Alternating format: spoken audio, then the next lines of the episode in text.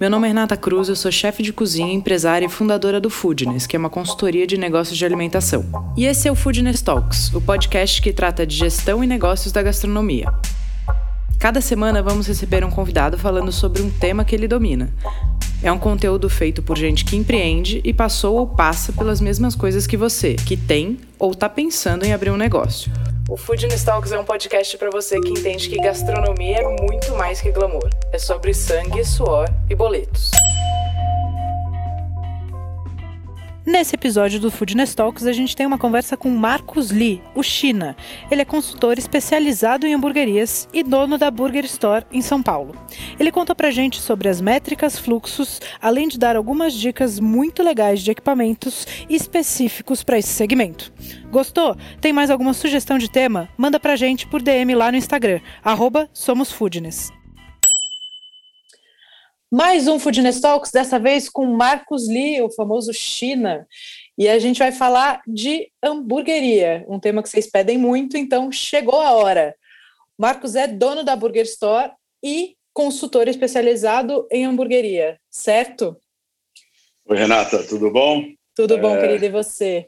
Tudo já. Primeiro, obrigado pelo famoso, mas eu não acho que seja tanto para isso. mas sim, é, tem um trabalho bem focado em, em hamburguerias. Faço outras coisas da vida, mas tenho esse trabalho bem e está se intensificando, né? A hamburgueria cada vez mais cresce no mercado e está tendo bastante trabalho, inclusive, com isso. Sim. E me conta, primeira pergunta, assim, eu já respondi essa, essa pergunta algumas vezes aqui pelo Foodness, mas vou jogar ela no seu colo. Ainda tem espaço para mais hamburgueria? então, é, tem espaço. Eu acho que antes, antes dessa, dessa resposta, é, vem, vem sempre uma pergunta também que me fazem se é, hamburgueria é moda, né? É, para mim, eu acho que não se trata de, de uma moda.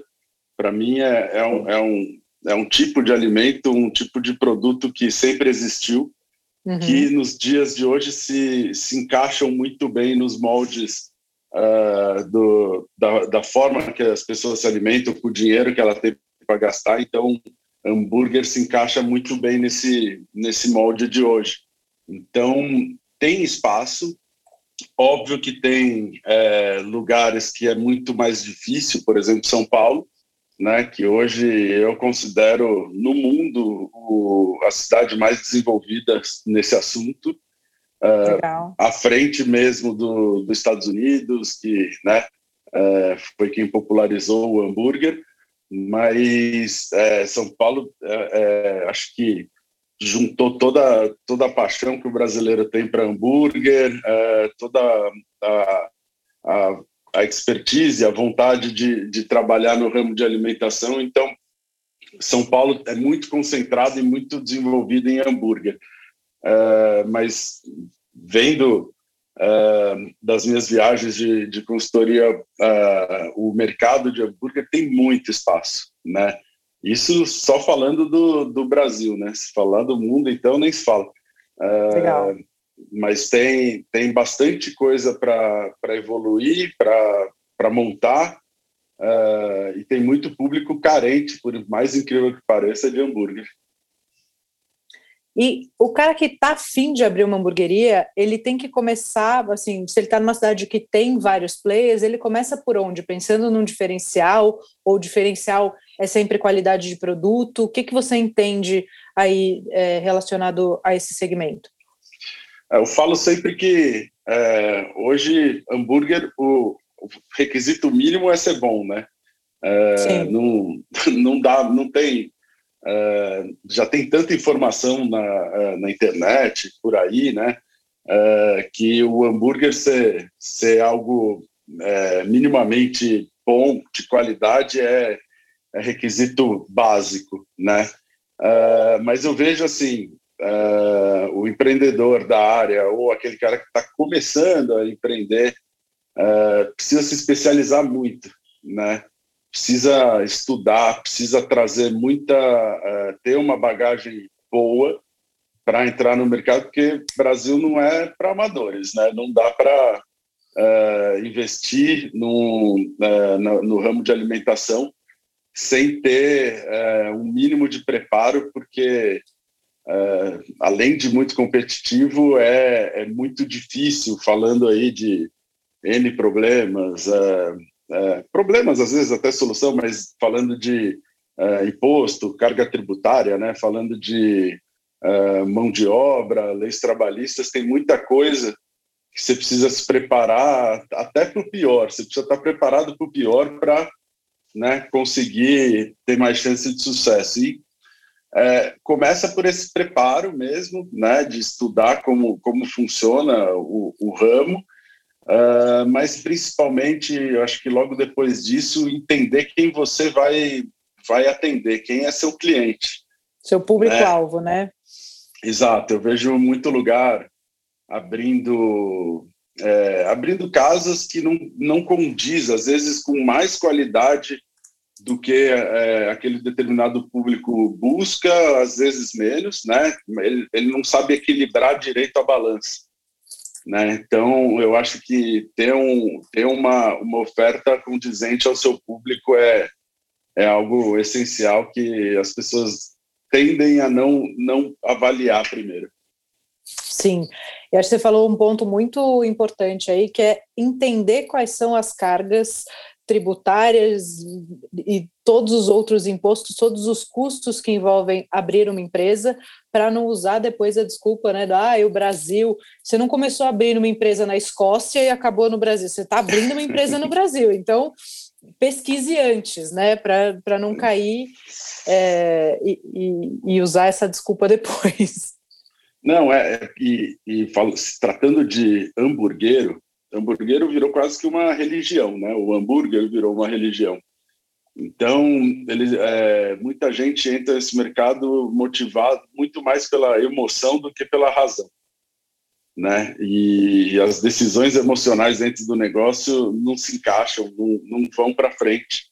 E, e, via de regra não vai para frente. Óbvio que tem suas exceções, mas é, são são decisões que são pautadas, são, são feitas muito sem estudo, né? E aí não dá certo. E uma delas é empreender no Brasil.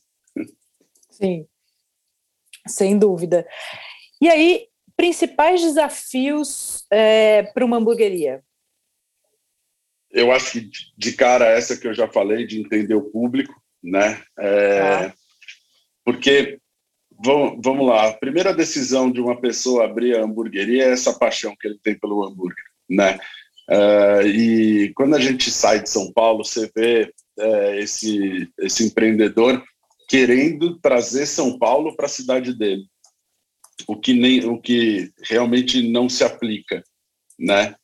Uh, esse, esse, esse é um, um problema muito sério, por isso que a gente vê aí a falta de conceito das hamburguerias, né? A gente vê casas muito grandes, é, muito grandes, muito é, muito em alta, muito em voga, como uma pão com carne do Pedro, né? Sim. O Pedro participou aqui também, inclusive. É, você vê o Brasil inteiro, até fora do Brasil, é, replicando o, o Pedro, a pão com carne, né? É, então, essa falta de conceito, eu acho que é o, é o, é o primeiro desafio da pessoa, até entender o que é conceito, né? É, você pode trazer conceito baseado uh, em, em, uma outra hamburgueria, como é o caso do, do Pets, né? Uh, o Pets ele é uma hamburgueria que surgiu do, da paixão do Henrique pelos hambúrgueres clássicos, os primeiros hambúrgueres é, americanos, tal. Então, ela pode surgir, é, essa história pode surgir de outras hamburguerias, mas não pode ser outras hamburguerias, né? Então, tá aí um desafio, é, o cara entender o que é o conceito e como desenvolver ele e que seja adequado para o local que ele vai montar. Tá. Legal, isso é super importante mesmo. Dono de hamburgueria, se a gente fala do perfil do cara, tem alguma coisa específica? Você acha que o cara uh, tem que ter ah. algum skill específico para dar conta do recado? Né, Acho que não, é, é, só se preparar. É óbvio que eu acho que todos que entram nesse mercado é, são, são só apaixonados. Talvez é, entender os. É, tirar um pouco do romance de um, de um, de um negócio, é, eu acho que é uma, uma habilidade boa. quando eu falo da, da razão, ao invés da emoção nas decisões das coisas, é normalmente, isso é muito do perfil do empreendedor brasileiro, eu vejo. Tipo, tá. ele abre um filho, né? Ele, ele, ele monta um negócio, aquilo lá vira o filho dele, né? Saber dividir as coisas, saber o que é profissional, o que é, é pessoal, é, é, muito importante. Eu acho que essa talvez seja a maior habilidade. Né? Eu, falo, eu falo muito para alguns alunos meus aqui, acho que para todos, na verdade, da, da The Burger Store que é, o teu sonho não pode ser ter uma hamburgueria. O teu sonho tem que ser é, ganhar dinheiro com isso, poder sustentar sua família, viajar, comprar um carro, coisas do tipo. E não uma hamburgueria. A tua hamburgueria é um meio de concretizar esse sonho, né? Enquanto o, o, o empreendedor é, olhar a hamburgueria como sonho de vida dele, é sinal que ele está pautando o negócio pela emoção. E aí é, é onde mora o perigo, é onde você tem muito mais chances de falhar no teu negócio ao invés de ter sucesso. Sim. E no dia a dia, uma outra coisa muito comum que eu vejo por aqui, quando chegam perguntas para gente, muitos donos de hamburgueria estão 100% no operacional. Eu vejo muita gente me falando que está na chapa. Né?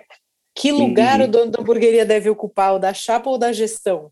Da gestão, sem dúvida. É, eu falo também de ele até pode começar na chapa, ele até pode, é, ele deve inclusive aprender todos os setores do, do negócio dele, mas ele precisa, ele precisa crescer, né? É, normalmente quando você entra naquele loop, naquela, naquela bola de neve do, do negócio, você, você se vê na chapa durante a operação, encerra a operação, você vê o cara indo para a fila do supermercado, fazer compras, né? Ele tá normalmente o empreendedor está usando a mão de obra mais cara, que é ele, né? Uhum. Que é o uhum. dono, para fazer coisas que que que não, não, não evoluem para o negócio, né? Uh, ao invés dele é, observar o público dele, negociar fornecedores, uh, ter novas ideias, é, melhorar a gestão, né, melhorar a fidelização do, da, dos funcionários dele. Então, é, é, eu vejo muito isso da, da paixão de, da, da chapa, do broiler, da churrasqueira, e o cara não sai, né? E aí ele não está fazendo gestão, ele está fazendo, ele está executando e não, dificilmente cresce. Tem bons exemplos assim no mercado, né? É, como tem bons exemplos de quem não está na operação. É, se não me engano, o Thiago do Smart também participou aqui. Sim. ele é um cara que ele não está dentro da cozinha. Ele é um cara que está é, preocupado em evoluir o negócio dele. Ele nem é da cozinha, né? E, e, você vê o quanto evolui. É um cara que tem acho que 11 anos de hamburgueria. A Smart é uma das mais antigas assim desse modelo artesanal que a gente conhece hoje e ah, não para de crescer, não para porque ele está no lugar certo do negócio dele, que é a gestão, é, é, é, é, cada vez estar mais preparado para o mercado. Perfeito, isso eu acho que é super importante. Vamos falar um pouquinho de margens e indicadores. Hamburgueria fatalmente é um negócio que funciona muito em aplicativos. É. Certo? E fatalmente a gente já tem aí um sócio no negócio. É, eu, eu falo muito que eu sou talvez o inimigo número, número um dos, dos aplicativos, porque é, é, muito difícil fechar a conta, ainda mais com, com os preços de hoje. Né? Então, eu, eu, eu para começar, sinceramente, não consigo entender a gente contratar uma empresa uh, que para prestar um serviço e essa empresa te avaliar. Para mim, esse já é o primeiro problema, sendo que é, normalmente a avaliação mal é, por, é gerado por esse por esse aplicativo. Então é, sei lá, para mim é uma, uma troca não muito justa, uh, que te tira toda a margem, né? Eu vejo muita gente trabalhando no negativo pela falta de conta, que, uh, por não fazer conta, né? Uh, e o cara acha que está ganhando dinheiro, quando na verdade a cada pedido que ele faz, a cada delivery que ele faz, ele está perdendo dinheiro, né? Uh, então, eu acho que é, é, muito difícil trabalhar o delivery, também é muito difícil existir sem ele, né? É meio, é, meio não, é totalmente uh, paradoxal isso, mas é, você precisa tomar muito cuidado, né? Uhum. A realidade hoje, pelo menos até o, o final da, da pandemia, é, é de fato o, o delivery, né? É, como você vai como você vai ganhar uh, uma margem minimamente satisfatória uh, com tendo eles de parceiro?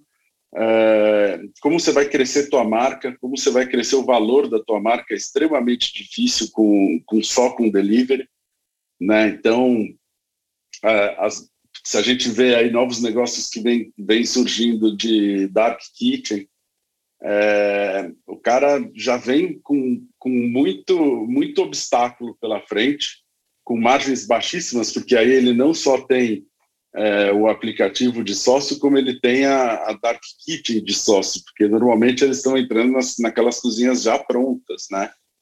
É, então, se não aprender a fazer a conta, se não aprender a fazer uma DRE, se não aprender a fazer uma ficha técnica, se não entender quanto, é, qual é o mínimo necessário para se pôr no bolso versus o quanto ele investiu, é, provavelmente ele não, não, não vai dar certo, né? Uhum. É, existe hoje, nossa, muitos aplicativos é, de, que fazem essas contas por você, né? uh, de gestão. E são aplicativos muitas vezes até gratuito, o módulo básico lá para você entender, é, só fazer um plano, né? Eu quero faturar 100 mil, desses 100 mil eu quero que entre 20 mil na é, líquido, né? Na, que entre 20 mil no meu bolso. O que, que eu preciso fazer? Qual é a margem que eu preciso trabalhar? Esses, esses números ele precisa entender. Senão ele vai comprar, ele vai vender um produto com um CMV de 50% e está lascado. Né? Sim. Já fala quais são os aplicativos, porque depois vai chover de pergunta dessa. Então, o que você sugere? Olha, os dois mais é, famosos, assim, que eu vou dizer que tem, é Menu Control, é, é, um aplicativo que, que te dá, ele, ele faz as fichas técnicas, é, mas principalmente ele, ele cria um, um, uma visão macro do negócio, né, uh, inicial. E tem o Omni, que é o Omni é um, é um aplicativo de gestão uh, muito mais complexo de se mexer, talvez, mas aí para para pessoas que já estão, talvez, num, num, segundo passo, que já sabem um pouquinho de número para mexer. Eu acho que o menu control talvez seja o mais fácil deles, né? Sim. E, bom, eu que sou a louca da ficha técnica, vou só abrir um parênteses aqui, é. que para imputar os sistemas, nos sistemas de informações, você precisa saber fazer ficha técnica, Exato. considerar fator de correção, entender a lógica por trás daquilo. Um sistema vai mentir para você se você imputar as informações erradas. Então, aprenda a ah, fazer sim. ficha técnica. Não, é, a gente vai ele vai te dar só números aproximados e talvez muito longe ainda, uhum. né? Você precisa estudar, você precisa é, entender, fazer pelo menos algumas fichas técnicas na sua vida para saber, precisa verificar se aquilo que na teoria você colocou na prática se aplica, né? É, para conseguir para conseguir evoluir né? Tipo, é, esse, é, esse é outro problema muito forte. Ficha é, técnica, do, né? É, ninguém quer fazer. Né? Ninguém, quer, ninguém fazer. quer, fazer. E é o, é. é. é o passo um. Sabe quando eu montei o Foodness, o primeiro curso que a gente tem online é ficha técnica, porque eu, sendo uhum. cozinheira, já sabia que esse era, um, esse era um desespero do mercado, né? E que todo Exato. cozinheiro, todo dono de restaurante foge. Então, Para quem está ouvindo, vai no site do Foodness, somosfoodness.com.br, na aba cursos tem o curso de ficha técnica. Aprenda a fazer ficha técnica, baixe o Excel lá, é todo vinculadinho, bonitinho, mas aprenda antes de botar no sistema, é extremamente importante. Exato. É, tem, é, é até legal, tem o lado bom da, da, da dificuldade de fazer a ficha técnica, que quando o cara vê essa dificuldade, né, essa, o trabalho que ele tem para fazer essa ficha, é, ele pensa duas vezes em transformar o cardápio dele em algo complexo, né? Então a gente sempre vê o cara começa ali com um planejamento de fazer um cardápio uh, de, sei lá, 30 hambúrgueres. Quando ele descobrir que esses 30 hambúrgueres vão gerar 100 fichas técnicas, ele já pensa duas vezes. Fala, putz, mas peraí, eu não quero fazer tanta coisa assim e tal, né? E aí vai reduzindo, vai reduzindo cada vez mais, uh, e, e, isso é importante para o negócio, né? Quanto mais enxuto você for, melhor, sua, melhor você vai, vai, mais fácil vai ser sua gestão, né? Uh, e Acho que hoje essa é a minha maior batalha com, com as hamburguerias, é transformar eles em coisa mais enxuta, mais especializada. Muito bom. Tamanho de cardápio. Isso é um Antes da gente falar mais de margens e indicadores, vamos falar um pouco de uhum. tamanho de cardápio. E uma outra pergunta que eu vou te fazer é em relação a ter opções vegetarianas no cardápio também. Aproveitar ah. essa, essa toada cardápio. É, tamanho de cardápio vai muito do, do negócio. Eu já montei é, hamburguerias de, de cardápio único, de um hambúrguer só. É, Para mim, é, é, é, o, é, a melhor coisa que pode acontecer é, para um, um negócio. Óbvio que você tem alguns problemas, né? Você precisa ter um volume muito grande de, de gente é, onde você atende, né? Por exemplo, essa hamburgueria que eu fiz de um hambúrguer só foi no centro de São Paulo, antes da pandemia, óbvio, na, na Rua do Comércio, onde no almoço passa tranquilamente, passava tranquilamente 200 mil pessoas. Né? Então você consegue é, montar um, um, um, cardápio com um hambúrguer só, e no caso deles eles tinham 24 itens de, de compra no total, incluindo o produto de limpeza. É, e a, eles conseguiam entregar numa eficiência absurda, né? Uh, então, quanto mais enxuto, melhor. Tem um caso que foi diferente, que é o La Prensa em Madrid, né? Eu montei uma, uma hamburgueria em Madrid em dezembro agora de 2020, e lá é, a gente tinha que ver outro problema, que é mão de obra, que é caríssima na Europa, né? Sim. Então, ia trabalhar uma pessoa só dentro da cozinha. Então, a gente criou um cardápio é, mais enxuto na eficiência da cozinha.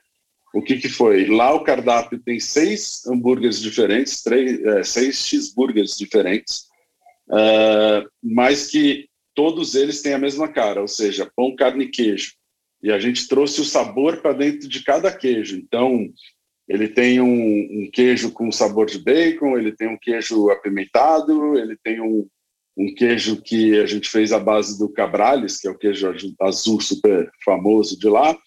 Enfim, Sim. ele tem seis queijos diferentes, né? Uh, e aí ele conseguiu uma eficiência já é enxuto, por mesmo seis hambúrgueres é uma coisa que eu considero enxuta, Sim. É, mas com um processo muito, muito simplificado. Então, é, trabalha uma pessoa dentro da cozinha, trabalha uma pessoa no salão e eles conseguem atender um salão que, se não me engano, tem 50 e poucos lugares, é, mais o delivery, mais o takeaway. Né? Então, você pode ser, é, para mim, o quanto mais enxuto, melhor, vendo Sim. esses problemas, né?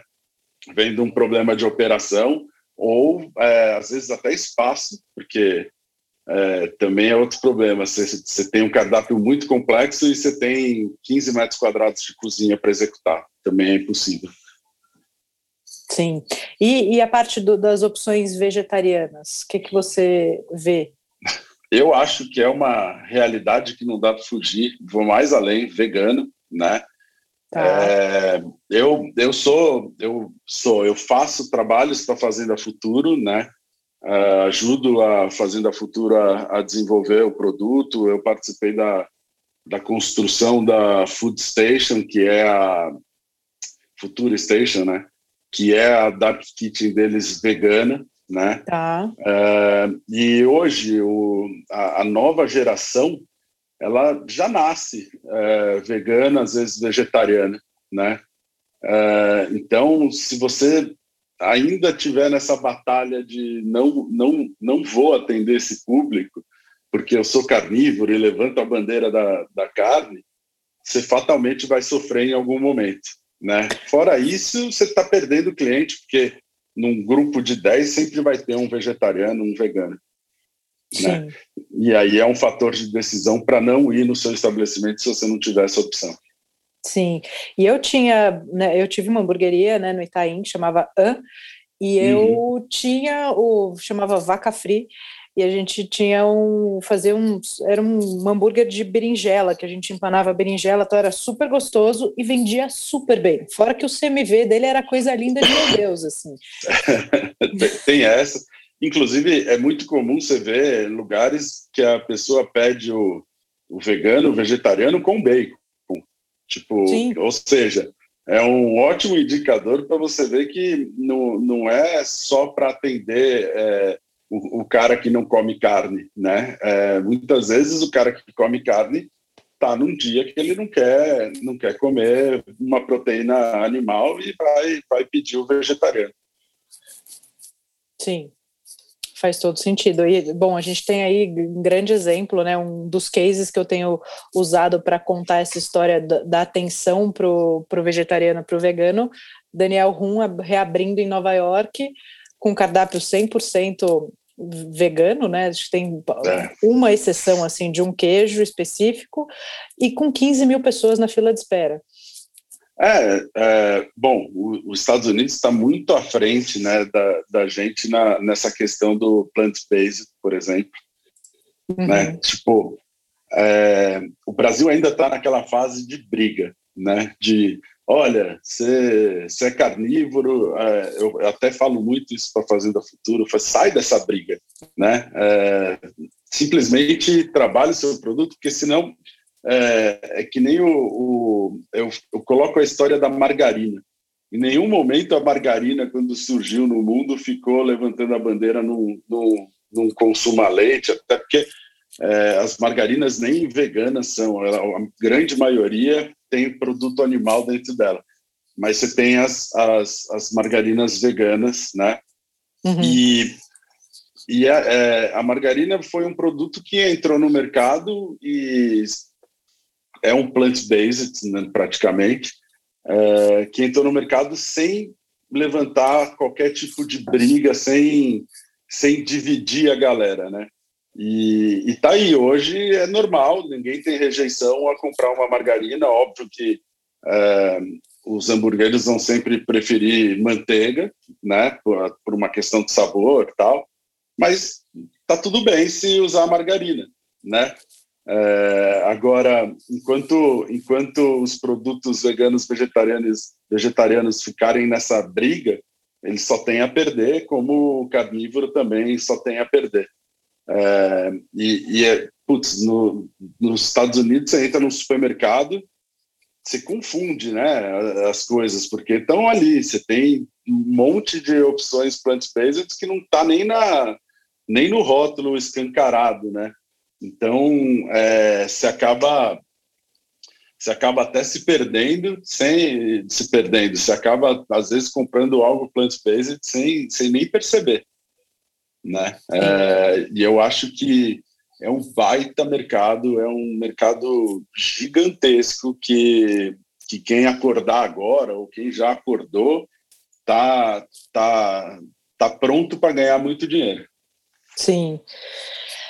E agora me fala uma coisa: margens. Tenho o sonho de ter uma hamburgueria. Quanto eu posso, assim, de forma realista, entender que é possível ter de margem líquida num negócio como esse? Eu sei que existem bilhões de variáveis, eu falo que cada uhum. negócio é um negócio, depende da cidade que você está, depende do seu público-alvo, mas eu tenho respondido também algumas perguntas do povo que acha que, ah, vou abrir esse negócio, quanto você espera de, de margem? Ah, 50%. Eu falei, bom, chama para ser sua sócia. o melhor é 99,9%, né?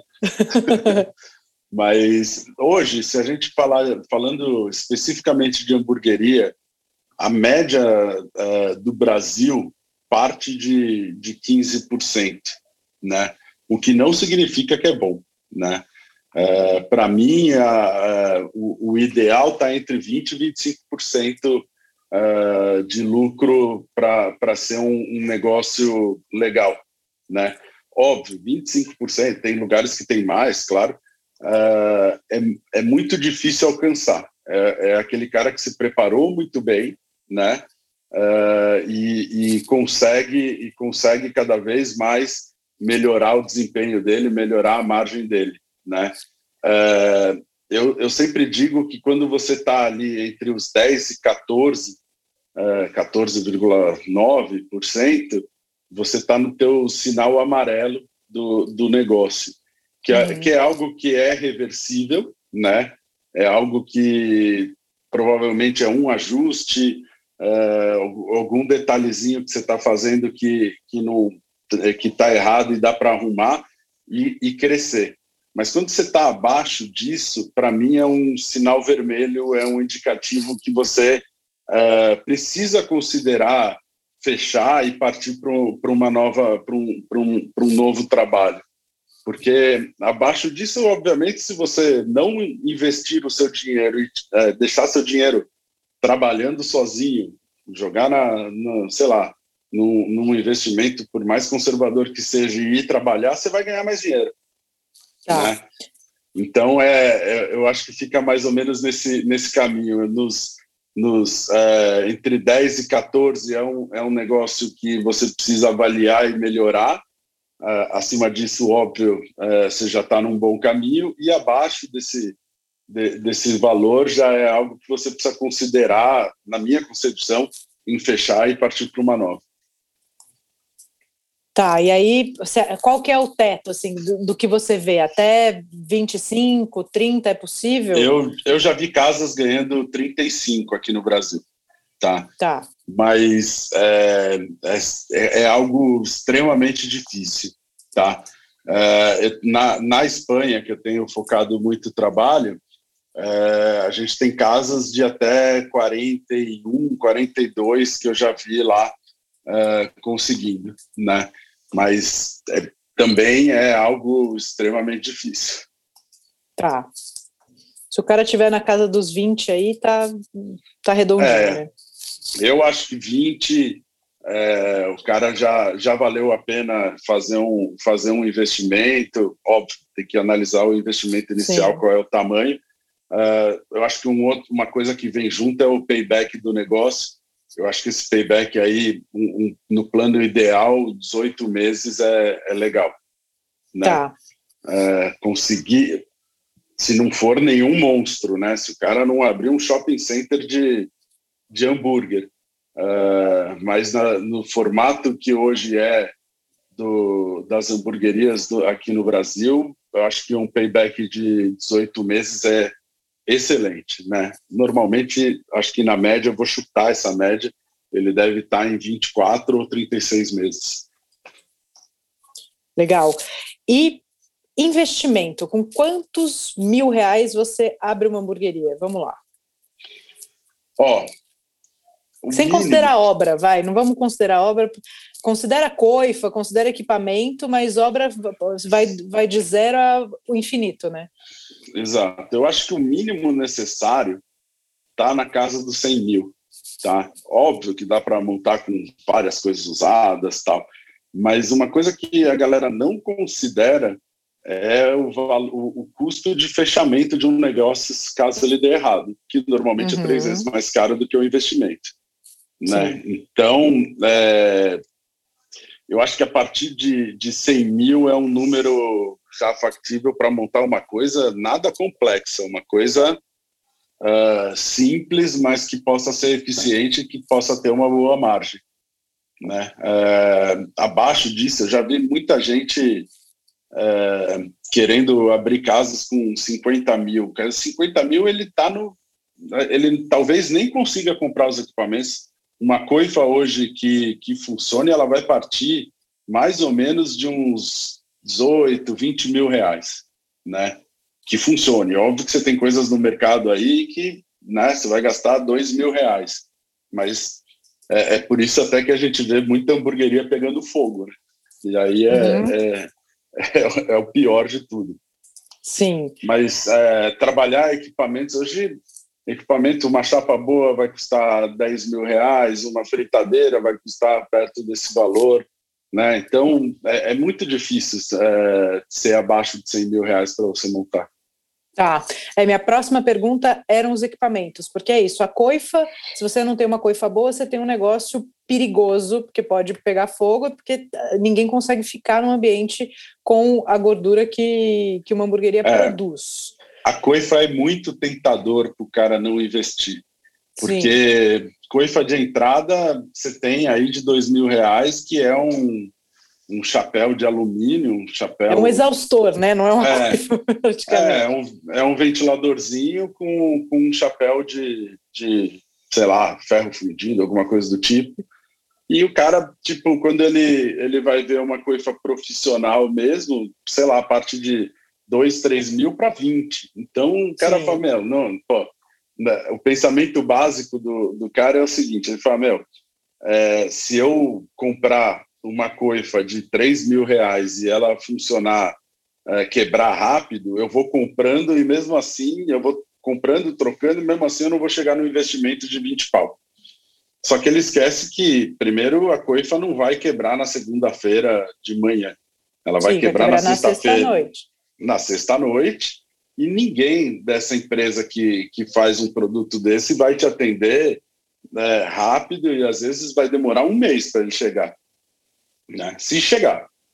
Então, é, é, parar, uma, parar o seu negócio no final de semana, que é o pico de, de atendimento, é o pico de produção, é, é, é a morte, né? É, não dá para seguir. Mas eles normalmente têm esse pensamento, por isso que é muito tentador pegar uma, uma coifa que não funciona. Esse é, é o primeiro, primeiro problema. Uh, tá. das, das chapas. Precisa ser, precisa ser, lavável? Vamos começar lá. Da coifa, precisa fazer a coifa com lavagem ou dá para fazer uma coifa mais simples? Depende do seu volume, né? Uhum. Uh, depende dos seus vizinhos também. Uh, o, o teu, a, lavar a, a coifa quando ela é lavável, ela tira 80%, se não me engano, do, do cheiro é, da, da, gordura né, que passa para os seus vizinhos. Então, se você está numa região muito residencial, talvez seja necessário, se teu volume for grande, né? É, e principalmente se você escolheu broiler ou churrasqueira para fazer, porque aí o volume de gordura é muito maior, né? Então, é, talvez seja melhor até para um em um médio prazo já vai se pagar uma, uma, uma coifa lavável. Uhum. Né? Uh, se você é pequeno, tem um volume pequeno, está numa zona comercial, não, não é necessário. Né? Uh, você pega a própria The Burger Store, a, a coifa é uma coifa que tem todos os itens de segurança necessários, mas a gente não precisa porque, é, da, da coifa lavável, autolimpante, pelo fato de, primeiro, a gente está numa zona é, mista, mas a gente não tem vizinhos é, morando em volta né, de é, residenciais, e porque o nosso volume de produção de hambúrguer feito mesmo é muito pouco, porque são durante as aulas. Sim. Né? Então, a gente não, não tem essa, essa demanda. Mas a, a própria coifa é definida em cima do teu cardápio, né? Se você optar em, optar em fazer coisas, é, muita fritura e, e, principalmente usar broiler, saiba que você vai ter que gastar mais dinheiro com a tua coifa e ela vai, tipo, talvez custe o dobro até definir se a cozinha vai ser ilha ou se vai ser de parede, vai, vai influenciar bastante no preço desse, desse equipamento. Sim, perfeito. E chapa? Porque chapa também tem de todos os preços, a espessura da chapa varia muito, né, do investimento. Exato. Qual é o mínimo de espessura de chapa que o cara tem que olhar para trabalhar com hambúrguer? Eu nem olho o, a espessura. A partir de uns 18 né, milímetros, ela é, vai ser uma chapa boa, grossa. Mas é, eu vejo o primeiro problema é a decisão de comprar uma chapa elétrica, né? Tá. Chapa elétrica, ela não vai recuperar, é, ela não vai recuperar o calor necessário quando você estiver no, no auge da operação.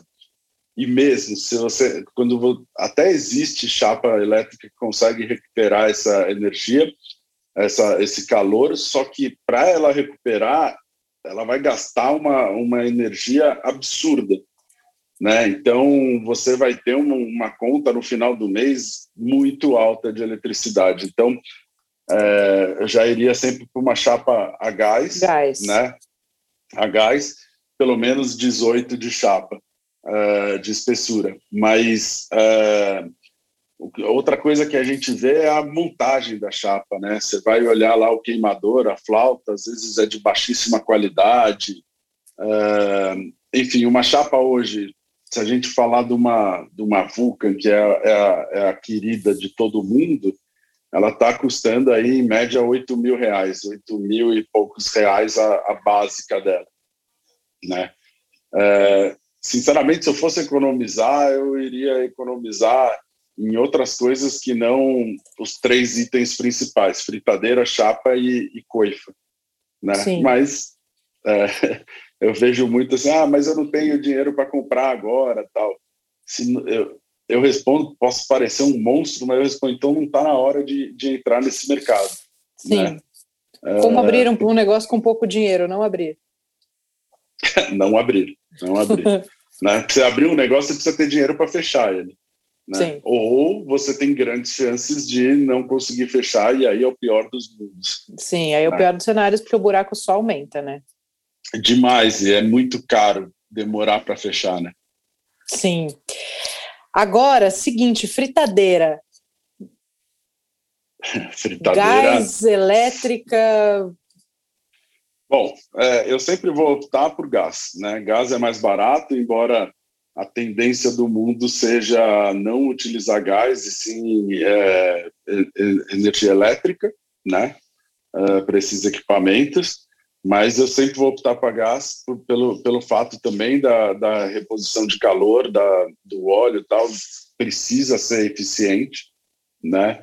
É, de novo, como nas chapas, as fritadeiras elétricas, elas têm algumas que conseguem recuperar o calor, mas o gasto dela é absurdo, né?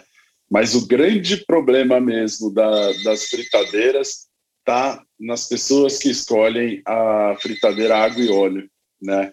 Tá. Água e óleo é um equipamento perigoso, por mais que muita gente fale que não é, a gente já aprende no primeiro dia que a gente começa a cozinhar que água e óleo não se mistura, né?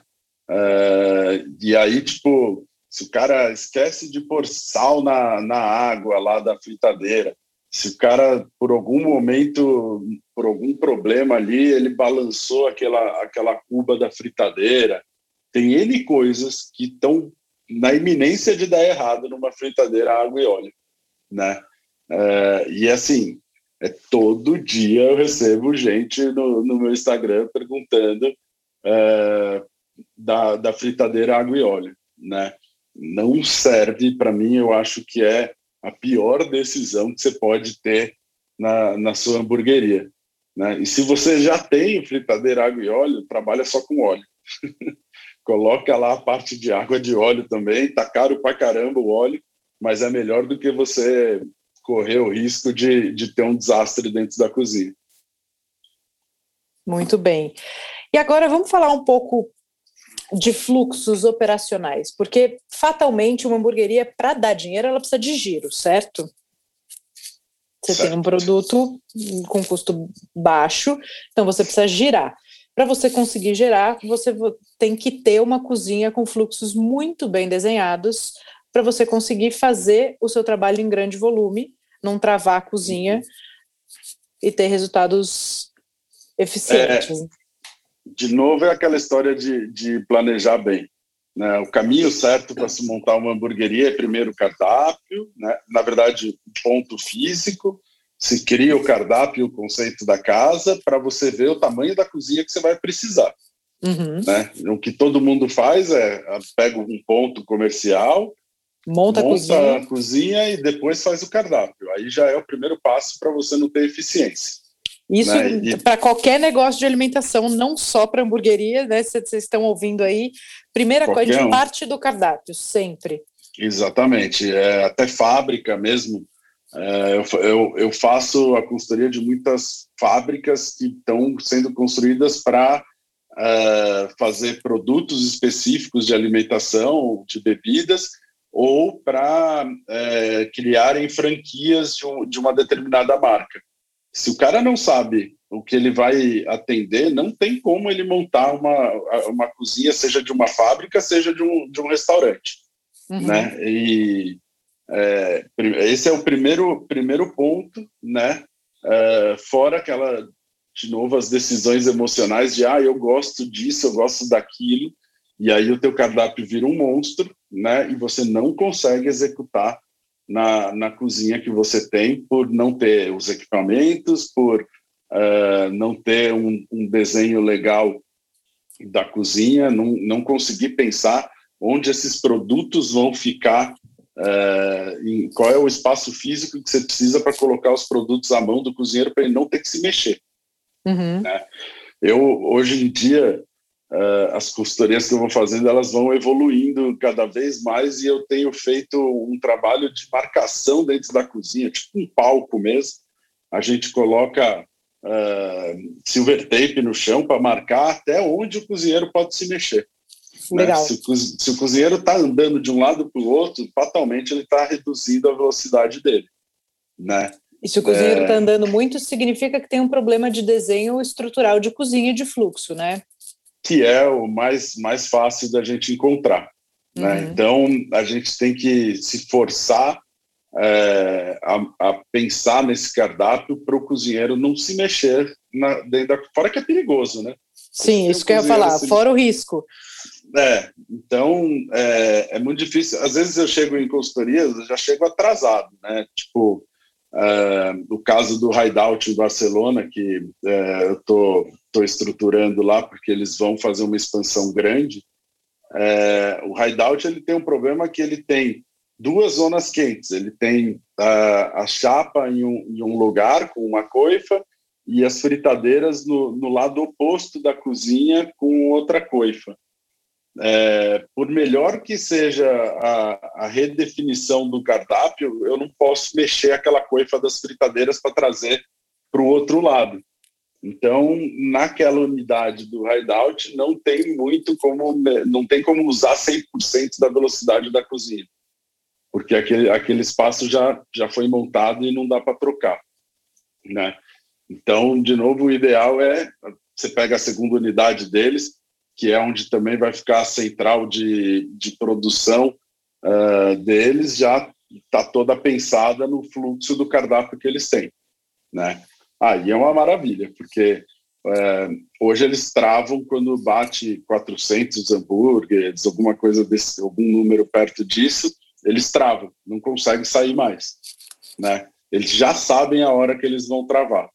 Né? E a gente não consegue crescer isso pela limitação física. Na nova hamburgueria, eu tenho certeza que não 400 hambúrgueres está longe de travar eles. Tá, legal. E tem algum, alguma regrinha que você, que você possa dizer para quem está ouvindo? Assim, começa por onde corta o pão, que tem que estar tá apoiado? Alguma é, gente, regra lógica? É porque vai mudar muito de cardápio para cardápio, mas é, a gente tem aquele fluxo básico de cozinha, né? Do, do da onde chega o produto, o pré-preparo dele, é, o, o, armazenamento dele já pré-preparado, cocção, montagem e, e, e, distribuição, né? Esse é o, é o fluxo normal da, da hamburgueria. Ele tem que pensar nisso e tem que pensar por onde volta a, a, a parte suja, né? A louça, né? Uhum. É, esse é o básico, mas Aí a gente é, é, que varia muito pelo, pelo, pelas plantas que a gente tem de, de cozinha. O ideal sempre é a gente pegar um, um ponto onde não tem nada, né? Construir do zero, porque aí é maravilha, a gente consegue pensar na, na, na melhor forma do mundo, mas quase nunca é assim. Né? Então, a gente, aí vai depender muito do cardápio da pessoa. Outra coisa que é, é, eu falo muito é se especializa numa coisa. A gente tem vários tipos de hambúrguer, mas os dois principais é o, é o hambúrguer alto e o smash. Uhum. É, então, o, o, o, brasileiro começou a se apaixonar pelo hambúrguer pelo, pelo alto, né? E agora tem o boom, é, também por culpa do delivery, do, do smash. Aí o cara tem a brilhante ideia de colocar os dois produtos dentro da, da, da operação dele, né? Se você uhum se você é muito simples na tua cozinha, se a tua cozinha não tem muito, muito preparo, muito equipamento, etc., você já tem um primeiro problema na tua mão, porque você vai ter uma chapa com uma temperatura trabalhando dois produtos diferentes. Então você não vai chegar no melhor de nenhum dos dois. Sim. Fora isso, a montagem de cada um é diferente. Né? Então, opte né, pelo, por um produto e opte por esse produto é, pensando no teu cliente, não na tua, na tua vontade. Eu estou fazendo uma hamburgueria em Rondônia, a cidade chama Ariquemes, né?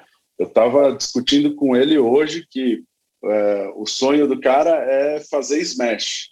Só que é uma cidade que tem zero cultura de hambúrguer. Tem algumas hamburguerias dentro da cidade dele, mas é, é assim, não, acho que dá para chutar que seria São Paulo há 20 anos atrás de hambúrguer, ou mais, se bobear. Uh, e, e, o Smash talvez seja muito evoluído ainda para aquela, aquela cidade. Evoluído, eu digo, não se encaixa na cultura ainda do, do entendimento do cliente que é o, o morador da, da, dessa cidade, né? Falei, cara, vamos para um hambúrguer mais baixo, mais largo, né? Uh, até por uma questão de ponto e eficiência da cozinha de produzir aquele hambúrguer, uhum. mas o cara está mais acostumado a ver uh, esse tipo de hambúrguer. Se eu chegar para ele com o smash, se eu chegar para esse cliente em Ariquemes com, com o smash, estou lascado, porque é, dificilmente a, a, a, demanda dele vai assimilar esse produto, né? E aí veio a dúvida também, faz isso, a gente não pode fazer os dois? Hum. Cara, é diferente, é, são, são temperaturas diferentes, a não ser que você vai querer colocar duas chapas, talvez até duas zonas de montagem tal. Você vai querer investir nisso? Ah, não, não vou querer investir. Então vamos para o mais seguro, né? Sim. Te fazer uma outra pergunta. Quando você tem hamburgueria que tem atendimento em sala e uhum. delivery, esses fluxos porque são saídas diferentes, né? Inteligências ali de, de serviço diferentes. Monta duas monta faz duas montagens, duas áreas de montagens distintas, trabalha na mesma. Que, qual o melhor cenário? É, dá para fazer na mesma montagem, no mesmo local, porque muitos têm limitação mesmo de espaço, mas você tem que fazer duas distribuições diferentes, né? Você tem que soltar em lugares distintos uh, eh, para não se cruzar o fluxo, né? Você tem sempre, Sim. mesmo saindo da cozinha, você ainda depois tem a parte de, de embalagem e tal, e a recepção do motoboy, que é outra briga gigante dentro da, dos restaurantes, né? Uh, então, eu dividiria pelo menos a saída do produto. Tá. Né? Uh, difícil você encontrar uh, restaurantes, hamburguerias com duas montagens distintas, é, porque a maioria delas não nasceu é, pensando no delivery e tiveram que montar delivery por causa da pandemia, né? Sim. Então, não, não, é, pra, eu pouquíssimos lugares é, vi crescer assim com já bem planejado nesse nesse sentido da do pensar no delivery e no salão né? Ah. Mas a, a, parte de saída dá para dividir normalmente nos lugares. Perfeito. E para a gente acabar, que o papo flui é, gostoso, flui muito rápido, mas já estamos batendo quase uma hora aqui. Me conta, é, em relação a delivery, cuidados específicos, assim, para quem tem hamburgueria e trabalha com delivery? É, a primeira coisa que eu vejo, assim, que as pessoas não se preocupam é ver o motoboy de uma outra perspectiva, né? É, muita, acho que metade ou mais só tem o, o motoboy do aplicativo, né? E trata ali o, o, o, motoboy como um inimigo da sua operação. E ele é teu garçom naquele momento. Sim. Né? Então, se você puder ter seu motoboy próprio, nem que seja uma parte deles, um teu, é, para cuidar como se fosse da equipe, até para sanar problemas é, da, da operação, é muito importante. Né? A coisa que eu mais vejo é, é quando você fala de, de motoboy para o dono de hamburgueria, ele fala: ah, meu Deus, que, que coisa desgraçada na vida, eu não consigo é, eu não consigo lidar com o motoboy, mas aí você vai ver, o motoboy não faz parte da equipe, o motoboy não sabe o que ele está levando lá dentro, né? Quando a gente cuida muito bem do, do garçom, né, é, ou deveria cuidar, de tipo mostrar o que é o produto, saber o que, que ele está levando da, da boqueta até a mesa, a gente não faz com o motoboy. Então uhum. eu acho que o primeiro, a primeira coisa é olhar para esse para esse braço, para essa mão de obra que é sua naquele momento, né? E tentar melhorar a, a comunicação e a qualidade de vida do cara para ele fazer um bom, um bom trabalho, ou pelo menos para com você ele não vacilar, né? Tá. É, esse, é, esse é o primeiro ponto. É, óbvio, estudar muito os números, não cair é, nas ofertas clássicas de aplicativo. Eles têm muitas ferramentas que são atrativas num primeiro momento, mas se você pensar médio, às vezes até curto prazo, você vai ver que aquilo lá é, é péssimo para a tua empresa. Né? É, entender que o aplicativo não é uma plataforma de marketing, né? E, e, e, muitas das vezes eles se fazem de uma plataforma de marketing. É, eu, eu, duvido que alguém que esteja ouvindo aí lembra qual foi a última marca que você viu quando abriu o aplicativo de entrega, né? É, não lembra nunca. É, por quê? Porque aquilo lá não, não, não faz, não, não, não é um, não, ele não está pensado para fazer propaganda. E muitas das vezes eles vendem isso para você. Falam, olha, tua marca vai estar tá aqui primeiro. Óbvio, não é para estar tá lá e depois de 10 screwdowns, screwdowns você aparece lá com a tua marca. É, é importante você estar tá lá em cima para ser mais fácil de ser acessado. Mas estar num banner, por exemplo, não vai não vai mudar a tua vida e às vezes para você estar no banner lá em cima, é, você vai ter uma contrapartida muito cara na sua vida, né? Uhum. A outra coisa é pensar na, nas promoções. Promoções em cima de preço não fideliza cliente e atrai cliente errado, né? Ótimo. Você já fez a tua precificação, você já entendeu quanto você precisa ganhar, uh, quanto é o mínimo necessário para você vender aquele produto para você conseguir sustentar o teu negócio. E toda vez que a gente entra com uma promoção baseada no preço, e aí normalmente são definidas pelo aplicativo e o aplicativo joga lá embaixo, você está jogando a tua marca lá embaixo também, né? Além de jogar a tua marca lá embaixo, você gera um problema no, em todo o ecossistema da, da, da, dos, das hamburguerias. Uma, chegam os aventureiros que já não fazem conta e colocam o produto num valor embaixo, chega o, o cara que não tem parceria com o aplicativo e que sabe das contas dele se vê obrigado a jogar o preço dele muito embaixo, né? E aí no final o cliente está comendo um produto de baixa qualidade, é, você está premiando muito mais os aplicativos mas, e os caçadores de preço, de promoção. Uhum.